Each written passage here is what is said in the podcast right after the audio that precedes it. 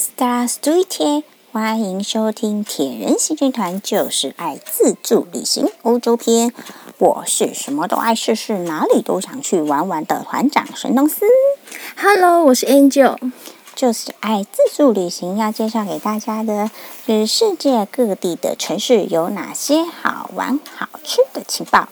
以及自助旅行有哪些特别需要注意的地方？有任何的建议、感想或者是心得，欢迎到节目的脸书粉丝团“铁人行军团”以及匹克邦的网志“就是爱试试”，与大家一同分享关于自助旅行的酸甜苦辣哦。本节目由 Angel 精选独家赞助，赖社群请搜寻 Angel 精选，Angel 板娘精选世界各国美妆、保养、零食最夯的商品，让您不用出国也能拥有最硬好物。请在赖社群搜寻 Angel 精选。嗯，前面介绍了莫斯科这么多的景点，相信大家的精神粮食都已经吃了不少，一定十分的满足吧？可是。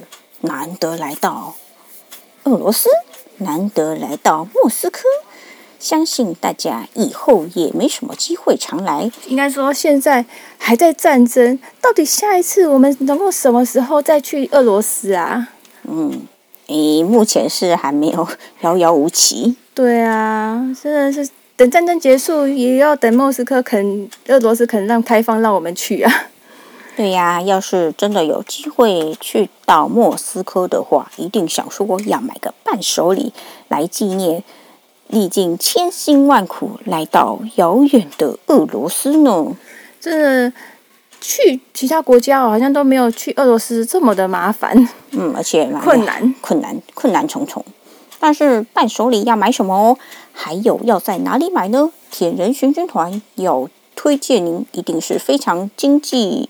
实惠、实惠、物美价廉的东西，想要买便宜的纪念品的话，一定就要去郊外的跳蚤市场哦。虽然它在郊外，不过搭乘地铁、走路、步行出去就到了呢，非常的简单呢。出站呢，我们就走走出去，然后他就会看到一个那个莫斯科的它的跳蚤广场、跳蚤市场。莫斯科跳蚤市场，它的服务员十分的广大，而且不像其他国家跳蚤市场，嗯，黑黑脏脏臭臭的，只是随便这个空地，然后挤满了各各各各种的那个摊位。莫斯科的跳蚤市场可是完全不一样哦，大家可以从我们匹克邦的网志就是爱试试就可以看到了。莫斯科的跳蚤市场就好像是迪士尼乐园的场景诶，天哪，好惊奇哦！真的超可爱的，原本是那洋葱头的屋顶就已经够有趣了。那里的建筑，它在屋顶上漆上了各种鲜艳的颜色，明黄啊、草绿啊、砖红啊、天蓝，以格子或者是条纹的方式，它就漆在了外墙上面。而屋顶呢，它再加上了金色的十字架。还有动物啊、旗帜啊等装饰避雷针，让第一次来跳蚤市场的游客都会怀疑 自己这是不是来错地方了？好奇怪哦！这完全是完全就是一个游乐园的气氛嘛。嗯，的确，莫斯科的跳蚤市场这一片区域，原本在十六世纪的时候可是嗯，他们古代封建时期的庄园呢。到了十九世纪的时候，这里逐渐的荒废。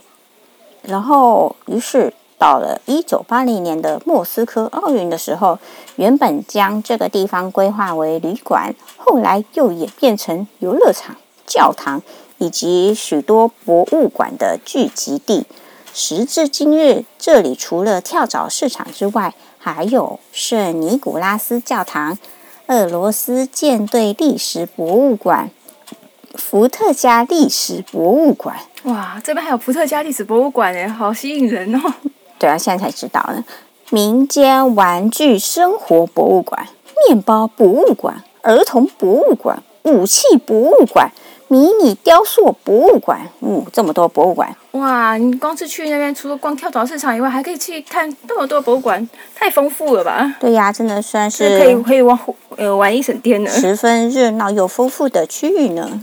不过呢，大家来到这个地方，它的主要目的，我想啊，还是 shopping，买购买各式便宜的伴手礼吧。这里有许多许多的摊位，它上面摆着满满的许多的俄罗斯娃娃，还有各式的皮草，像是帽子啊、披肩啊、背包、背心啊，然后外套啊，各式各样的俄罗斯特产，让人看得眼花缭乱。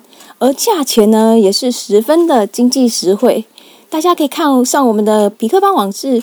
就是爱诗诗里面可以看得到，它虽然是一摊一摊的摊位，然后每一个摊位的不同的摊主，他就放了各式各样的那个商品上去，还好好多种可爱的俄罗斯娃娃，还有精致型的、可爱型的，还更特别、更特别的是，它还有现在现今的各国的政治人物哦，纯粹酷手的啦。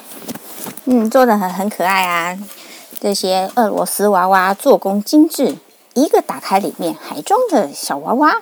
一套至少有五个，就是一个大的里面套一个，要套小的，小的里面还要更小的，就套套套套套下去一套，所以至少会有五个。那多的呢，还多到二三十个呢。哇，好强哦！他们工艺实在太惊人了，而且每个娃娃都画的一模一样呢。哎，而且它做工非常的精细呀，然后你那个娃娃都看得出来它的那个是手工制作的吧？嗯，对呀，真的是佩服工匠的手艺呢。所以说，能能够到俄罗斯，一定要买一下，买一套俄罗斯娃娃回来，这实在太漂亮，有够可爱的。整个俄罗斯到处都有贩售俄罗斯娃娃，不过呢，我们比较过了莫斯科和圣彼得堡的各大观光景点，虽然每个各大观光景点外面都会有小贩卖俄罗斯娃娃，不过。最后比较的结果还是莫斯科的跳蚤市场卖的最便宜哦。这可是我们实地的经验呢，大家可以参考我们的经验。如果有机会来到俄罗斯，记得一定要去跳蚤市场大买特买。嗯，下一个要介绍的景点是叶利西夫超市。什么？莫斯科？拜托，你介绍地铁还有百货公司就已经够奇怪了，为什么？介绍超市有没有搞错啊？莫斯科的超市跟我们的全联到底有什么不一样呢？超市诶，超市就是超市吧？还真的就是不一样呢。大家可以从痞客邦的部落格，就是爱试试，或者是查询网络的照片。叶利西夫超市的内部景观，同样又豪华的，像是博物馆，或者是。宫廷的建筑呢？莫斯俄罗斯实在太夸张，太有够浮夸的。超市为什么要变变得像那个皇宫啊？太夸张了！挑高的天花板绝对是必备的条件，墙壁上还有典雅的大理石柱，边上呢还有美轮美奂的线板。在里头呢，不管是做什么事情呢，都是心情愉快。更何况是最愉快的 shopping。去，你想想看，在台湾的那个超市，你顶多就是买东西。可是你在俄罗斯的超市，它不只是买东西，它它是超市一个最大的享受。嗯，如此雍容华贵的场所，摆满了各式民生用品，这样那个商品，食物食物看起来也更美观、更好看的。对呀，各种商品看起来也就格外的赏心悦目，逛起来就是特别的舒适呢。所以呢，尽管东西有稍微贵一点点，但是我想是可以接受的啦。你想想看呐、啊，你在皇皇就是一个宫殿里面，你就算买一些那个蔬菜水果，这些都都等级 level 就是不一样的。嗯，对啊，就瞬间升成升级成贵妇了呢。毕竟啊，在如此优雅的环境里面买东西，就仿佛身为俄罗斯的贵族在购物。这种经验，就算多花一点点钱，我觉得也是 OK 的。大家听到这里，不禁会疑惑起来：如此豪华的地方，这一栋究竟原本是宫殿还是博物馆呢？其实不是，当初这边是一个贵族的宅邸。曾经作为文学沙龙，连前面所提到最著名的文学家，俄罗斯文学家普希金，他曾经甚至也有出席过呢。在西元一八二九年以后呢，随着屋主的凋零，后来呢，他可能就没钱，他就售出了，所以大家都可惜，这栋在宅邸呢，马上就要荒废了。而在西元一九零一年，在圣彼得堡专门卖国外奢侈商品的大商人叶利西夫，他买下了这边，改建成以他为名的超市。我幸好他买下这个，变成一个超市，让大家现在现今都有办法，只是逛个超市就可以进去里面参观他的房子，豪华的装潢，难得一见的舶来品，像是 cheese、莱姆酒、葡萄酒、咖啡跟茶叶等，它这些都是在俄罗斯并没有生产的商品，可以尽情的在俄罗斯的莫斯科人他们在前面展现，立刻呢就一炮而红，迅速成为俄罗斯数一数二的大财团。而到了十月革命之后，俄罗斯的帝国瓦解啦，变成共产党。叶利西夫他就逃亡到法国，那这间超市就被收归成国有啦。在资源稀缺的苏联时代，叶利西夫超市依旧有来自外国各式各样的舶来品。但是呢，在生产力低落的共产社会中，拥有资源就如同拥有一切，更何况是极度稀有的外国商品呢？所以呢，超市的老板在俄罗斯的社会上可是拥有极高的地位，各个达官贵人无不以认识超市老板为荣。这蛮夸张的，就超市老板哇，超市老板就是代表他的地位的，没有呢，无不以买到叶利西夫超市的进口商品为荣，他就表示能够。认识超市老板，能够买到这边的东西，就是他一个身份地位的象征。于是呢，当时的超市的领导尤里索科洛夫，仿佛就成为了地下的皇帝，接受贿赂，然后售出售各式稀有稀稀有的这个商品。这样的光景持续二十几年，那达官贵人就那那，你买个超市，你还要贿赂？有个夸张，为了要吃到那个诶外国商品，那当然是要那个经过一番贿赂啦。直到苏联的领导阶层更替，支持索科洛夫的领导被替换下台，然后他就被接受了司法调查，查到了他这么长一段时间接受了大量的贿赂，家里面摆满了大面额的债券，甚至呢钱多到他让他不得不把。差不多六亿新台币的埋在他的夏日避暑别墅花园里哦，太夸张了，六亿耶！他现在还在吗？当然是被挖出来啦。不过是哦，真的是钱钱多到、那个、钱多到那个必须要埋起来，当当地板在踩了。对呀、啊，那经过调查之后，索科洛夫在西元一九八三年被判处死刑。虽然经接受的金额实在是惊人的庞大，不过我。杜兹亚被判死刑的消息还是震惊各界。哎，有这么多钱啊，赚那么多钱就没命来花。在苏联瓦解以后呢，叶利西夫超市却被了赌场收购。超市从此要变成赌场了吗？莫斯科人每个人都满腹的怀疑。哦，幸好没有，超市还是维持一样的形态。改革开放以后呢，这里就变成世界各地观光客必须来此一游的景点，好特别哦！超市是景点呢，那我们呢，同样也是特别来到这个地方来见识俄罗斯独有的超市风光、超市景点诶。嗯，其实呢，叶利西夫超市卖的东西就像是我们一般百货公司地下楼的超市一样，以国外的商品比较多。那因为是进口货，所以价格也会比一般的超市要高。但是呢，对于观光客而言，我们千里迢迢翻山越岭，历经千辛万苦来到这里，当然是要买当地的特产才有意思啊。在俄罗斯买舶来品，我只要买欧洲的进口酒的话，那还不如在我们的百货公司买，也不用绕过半个地球，辛苦的扛回家。而且我们要。买的东西一定要是俄罗斯的东西，俄罗斯本土的东西，在对我们来说才有吸引力。那你各国的东西在台湾都买得到啊。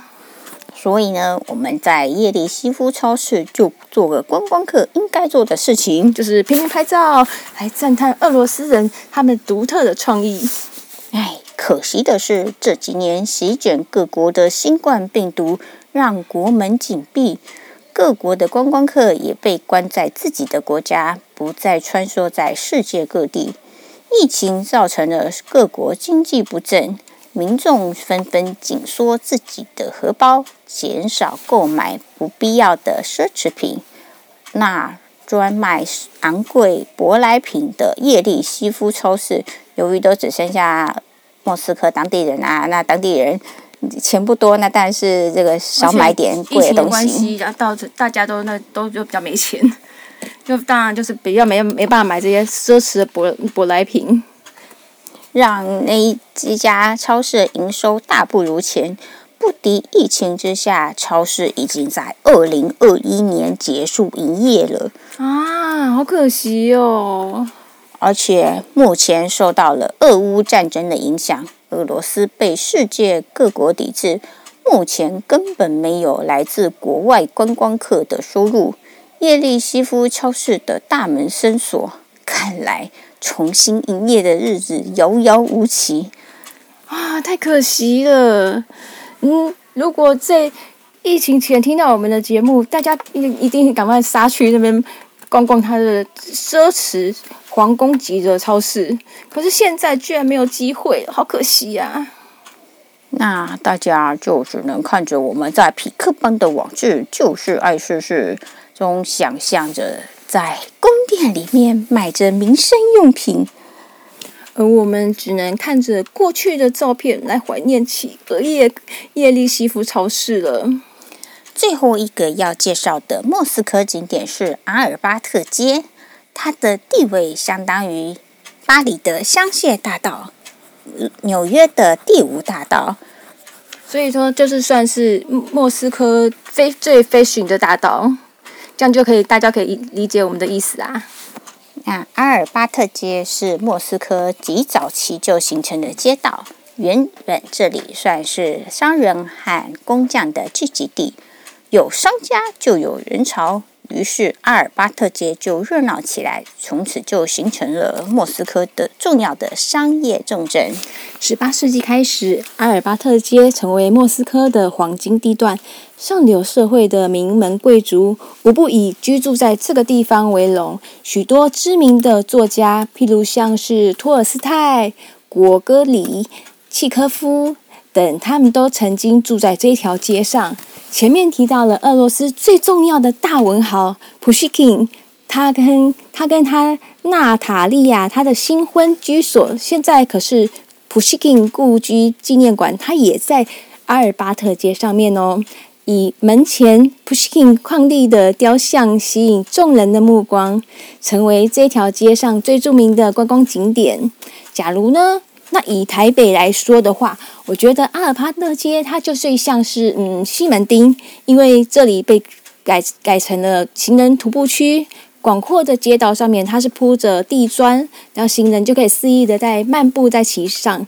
两侧呢，店家都会是咖啡厅、餐厅，然后鞋店、服装店、钟表店、购物广场、超市。都是这一类的，会可以让游客可以逛得痛快，买得痛快。但是街上最多的当然就是艺品店啦，店里面摆满了各式精致的手工艺品。前面所提的克里姆林宫钻石基金会收藏的凯撒琳女王冠，我们就是在那里的艺品店看到那个复制品呢。此外呢，还有国外游客必买的伴手礼——俄罗斯娃娃。虽然前面有介绍的。一一只蚂蚁市集，就跳蚤市集呀、啊。它市集里面几乎每一摊都在在贩售俄罗斯娃娃。那为什么要到阿尔巴特街呢？其实呢，同样是俄罗斯娃娃，阿尔巴特街的就是造型会比较更为精致，设计会更为精美。在灯光，他们这种。特殊设计的灯光照射下，每一个俄罗斯娃娃都细致的像是博物馆里面展示的艺术品一样。而且呢，最重要的是，俄罗斯娃娃的特点是大娃娃里面有小娃娃，一个套大的套小的，然后一套套套套套一套下去。那套跳蚤市场的大型俄罗斯娃娃大概有二十几个。那我们在阿阿尔巴阿尔巴特街上面看到的超大型的娃娃，竟然有差不多三十个，这这是艺术工艺，实在太惊人了。大家可以在我们匹克邦的，就是爱试试因为网志可以看到照片，真的太精致了。对啊，在跳蚤市场虽然价钱比较便宜，但是呢，做工，诶，就是看起来就比较粗粗糙点。那阿尔巴特街看到简直就是艺术精品。不过呢，那个阿尔巴特街的艺品店也有。便宜的俄罗斯娃娃，但是呢，它的做工就比跳蚤市场的还要粗糙，价格却比跳蚤市场要贵得多。所以呢，东西就要多看多比较。啊价格是贵了点，那所以说我们看你的需求啦，你是比较希望精致型的，还是比较喜欢 CP 值高一点的？不过呢，也要注意到，要看到心仪之物。如果为了要秉持啊不吃亏的原则，就后来发觉你居然没有时间回头再买的话，你会非常后悔的。而且这样已经要回国，就再也没有机会，你就只能要要买就当下买，因为我们老是讲啊，我回头再买啊，已经没有办法再回去了，真是太可惜了。然后就一直回国懊悔。然后之后像我们之前去俄罗斯，想买什么，结果现在。他也没有发签证给你了，你也没有再回，没有办法再回去俄罗斯买了，连再回去都没有办法呢。所以呢，诶，东西还是要当机立断，想买就买吧。我们的节目，谢谢您的收听。我们的节目在 Apple、Google、Spotify、Sound On、Firstory、KK Bus、Mix Bus 都有上架，请搜寻关键字“铁人行军团”，就是爱自助旅行。假如你喜欢我们的 Podcast，有 Apple 手机，请帮我们按下订阅、分享。Apple 手机五金赞爆哦！本节目由 Angel 精选独家赞助，LINE 社群请搜寻 Angel 精选。Angel 板娘精选世界各国美妆保养零食最哈商品，让您不用出国也能拥有最硬好物。请在赖社群搜寻 Angel 精选。嗯，今天节目欢迎收听，拜拜，拜拜。